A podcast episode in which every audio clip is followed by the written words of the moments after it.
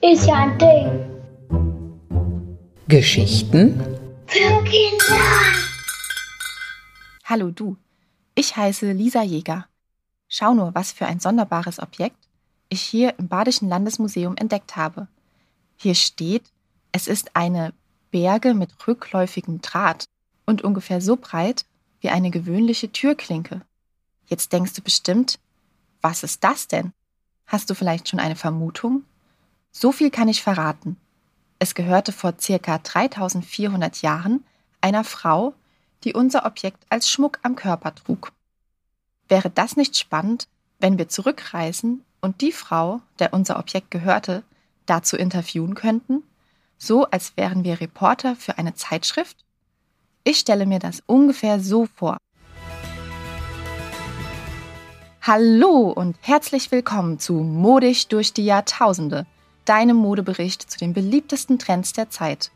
Heute sprechen wir mit einer Frau, die ein ganz besonders schmückendes Objekt trägt. Eine Berge mit rückläufigem Draht. Eine? Oder sollte ich doch lieber zwei sagen?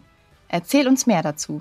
Hallo, natürlich sehr gerne. Also ich trage meine Berge an meinem Unterschenkel. Genauer gesagt an der Wade. Aber natürlich nicht nur an einer Wade, sondern ich habe noch eine zweite Berge, die ich an der anderen Wade trage. Außerdem tragen eigentlich nur Frauen solche Bergen wie meine beiden. Und natürlich konnte sich nicht jede Frau solche Kostbarkeiten leisten. Aha, das sieht toll aus. Kannst du uns mehr zur Berge an sich erzählen? Gerne. In der Mitte der Berge befindet sich ein breites Blech aus Bronze.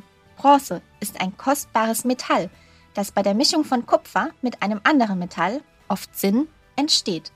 Von dem breiten Blech geht links und rechts ein Draht ab. Auf beiden Seiten verläuft der Draht nach hinten und am Blech entlang, bis er wieder vorne zu sehen ist. Dort enden die Drähte jeweils in einer großen Spirale. Sieht das nicht ganz wunderbar aus? Übrigens, es gibt nicht nur Bergen, die an den Waden getragen werden, sondern auch Bergen, die an den Oberarmen getragen werden. Oh toll, das sieht nach großer Handwerkskunst aus. Habe ich recht? Ja, das stimmt. Dafür ist ein großes handwerkliches Geschick nötig und viele Arbeitsschritte sind erforderlich. Die Bronze zum Beispiel muss stark erhitzt werden, bis sie flüssig ist und in die richtige Grundform gegossen werden kann. Schmiedearbeiten fallen etwa für die Herstellung des Drahtes an und es ist auch ganz viel Kraft nötig, damit der Draht zu diesen schönen Spiralen aufgewickelt werden kann. Das hört sich wirklich aufwendig an. Damit bedanke ich mich auch schon für das Interview und sage bis bald bei Modisch durch die Jahrtausende. Schade, dass solch eine Zeitreise nicht möglich ist. Aber naja, zugegeben, wenn wir wirklich 3400 Jahre in die Vergangenheit reisen würden, würden uns die damaligen Menschen wahrscheinlich gar nicht verstehen, weil sie eine ganz andere Sprache sprachen als wir heute. Bestimmt nannten die Menschen damals unser Objekt auch nicht wirklich eine Berge, denn das ist ein Name, den die Forscherinnen und Forscher Objekten wie unserem erst einige tausend Jahre später gaben. Wie die Menschen unser Objekt wohl damals nannten?